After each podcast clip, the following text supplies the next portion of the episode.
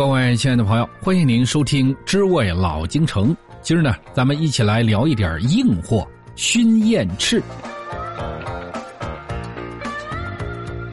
我一说起来这个名儿，我不知道您怎么去理解。有好多人说，这大雁的翅膀您也敢吃啊？嘿嘿，您听我慢慢跟您聊。咱们呢，先说这熏酱肉。要说起来这个吃食，那已经是历史非常久远了。传说呢，在过去，古人把瘦肉或者呢鱼用文火烘干完毕之后，加上木渣以及松叶放到火上，让这烟呢带有特殊的香味熏制而成，而且呢不容易放坏。咱就拿北京的熏五香酱肉，在北宋时期就已经有生产，至今呢已经有着五六百年的历史，盛于明清，它是慈禧太后的最爱美食。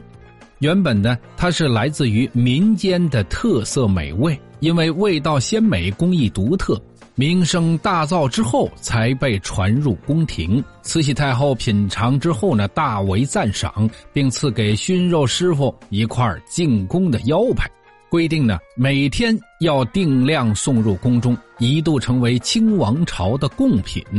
后来呢，老北京出了几家有名的熏酱肉的店。现在呢，已经成为了国家级非物质文化遗产、中华老字号等等。有一首词是这样写的：“菊有幽芳，早有灵黄。月明下，小院厨房。把鲜活料兑药材汤，看灶火红。大厨累，二厨忙。老辈功夫，后辈传扬。”学来了南北专长，通宵打理，直到晨光。道知其浓，色其美，味其香。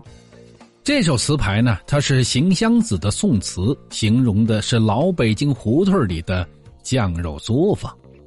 那么，在咱老北京的民间流传的熏燕翅，到底是一个什么吃食呢？真让您吃燕翅去，我估计，还不如吃鸡翅呢，因为那东西没什么肉啊。其实啊，在老北京所说的熏燕翅，它就是熏猪排骨，这可是有肉头的东西。大概是因为一扇一扇的排骨就像展开的燕翅，因此而得名吧。在非常朦胧的记忆当中，我记得我爷爷是最好这口的，还有什么酱肘子呀、酱肉啊、卤肉丸子呀等等，这几样食品呢，都是老北京人，特别是旗人喜欢吃的东西。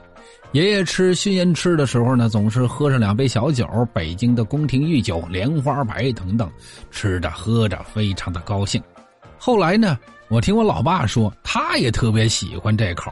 虽然说对他的记忆不是很深刻，但是那种味道、口感实在是诱人。因为那近似于棕黑色的熏燕翅，吃到嘴里边的时候是又香又鲜嫩，非常的爽口。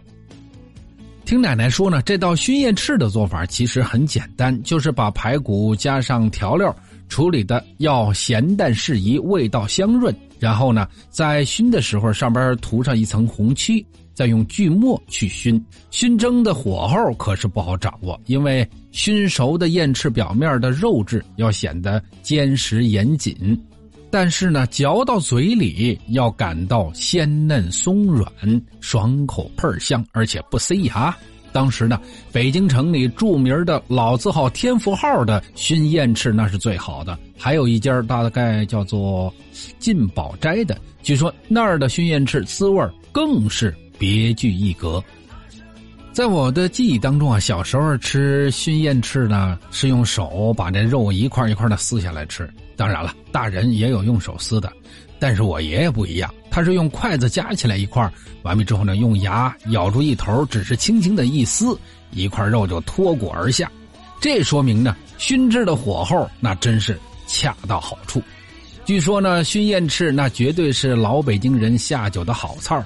特别是秋季，三五亲友围坐在一桌上，桌上再摆上熏燕翅、酱肘子等等这些荤菜，再配上几个十粒小菜儿，再去细酌慢饮，可谓是乐趣无穷啊！现在要想起来，那个时候我爷爷的饮食习惯，那可是典型的老北京人的习惯。不过呢，有的时候想起来也觉得有点刻板。比方说，像冬天讲的，每天吃的时候要有像什么卤肉丸子、熬白菜呀等等这些个荤菜。平时呢，吃饭的时候如果说想喝上一点小酒，那基本上要有熏燕翅啊、酱肘子呀、松花蛋呐，还有肠之类的下酒菜当然了，也并不是说每顿这些肉菜都会有，但起码得有那么一两样，否则呢，这酒喝的是没滋味的。记得每逢来了亲友呢，特别是中秋节呀、国庆节呀、过年呢，则必须得有这个熏烟翅啊、酱肘子来下菜，配的小菜有什么炸鸽子儿啊，还有炸花生米啊，还有五香豆腐干啊，还有八海蜇呀等等，那叫一讲究。现在想起来。咱们现在没有那么多复杂的事儿了。一到了这个时候呢，大人们喝酒，我们孩子们啊就解馋了。不过这样的日子没有几年那熏燕翅、炸鸽子盒，还有卤肉丸子等等这些食品呢，在市面上看不到了，而且一下子就消失了这么长时间。如今呢，在一些饭馆里边还能够吃到熏燕翅，而且感到的滋味、口感还有一些当年的味道。所以呢，隔三差五的总得要找这么一个地儿来解一顿馋。只不过呢，现在直接就叫熏排骨了，而不叫熏燕翅。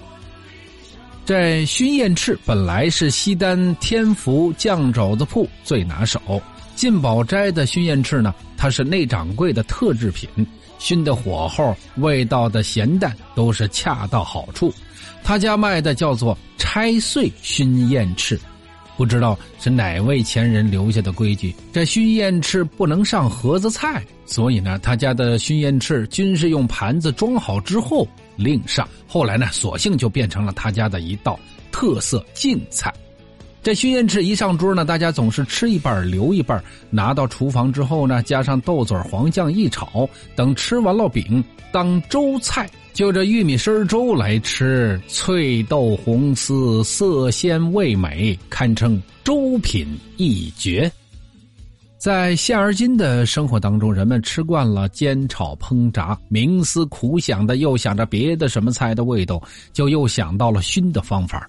可以熏肉啊，熏鸡呀，熏鱼啊等等。熏过的肉制品，除了本身的鲜味之外，又增加了烟熏的味道，也就更增加了它的奇香所在。熏肉的工具要说起来十分的简单，那就是破锅两只，锯末一铲，烧红的煤炭两块。谁家没有破锅呀？最好是漏底的破锅，一上一下扣在一起，这就成了。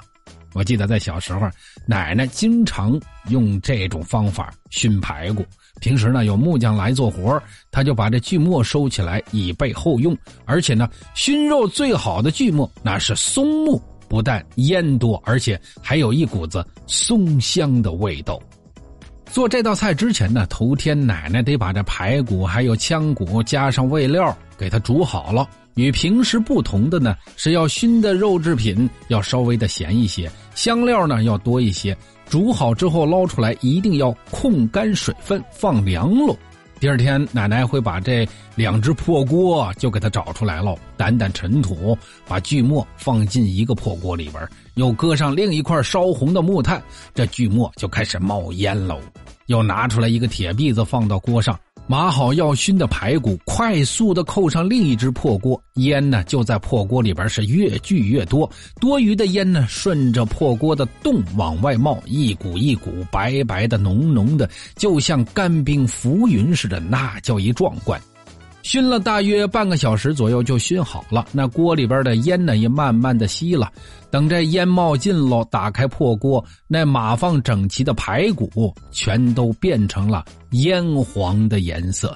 熏排骨端上了饭桌，别具风味，香香的，比起别的做法，增加了一股老君炉里炼仙丹的感觉。大人们喝酒吃菜，酒足饭饱；孩子们呢，就抢着那烟熏的排骨，摇头晃脑。饭吃完了，桌子上只剩下一堆光光的骨头。奶奶看着大家吃的如此的开心，也就心满意足的笑喽，哈哈哈哈哈。在过去呢，北京的人口少，不像现在人挤人、肩挨肩的。那个时候，大部分呢都住在四合院里边，关上院门自成一统，院子里边冒点烟，外边也不带理会的。当然了，也会有人过问这烟味的来历，在院子里干什么呢？哈哈哈，甭问，一准是熏肉呢。现在在城市里边可不能再熏肉了，自己的嘴香了，但是影响了别人。如果说现在有谁家冒出来这么大的烟，那还能得了啊？浓浓的烟雾夹杂着呛鼻的气味，肯定有人咳嗽打喷嚏。紧接着，那就是有人给您打的幺幺九，嘿嘿，那叫来了物业管理员或者居民委员会的干部，马上查这烟雾的来龙去脉，既危险又污染环境，那还得了？逮住了批评罚款，看你下次还敢不敢放烟！哈 哈哈。好了，亲爱的朋友，关于熏燕翅呢，我们今儿呢就先聊这些。有时间接茬聊，回头见吧，您嘞。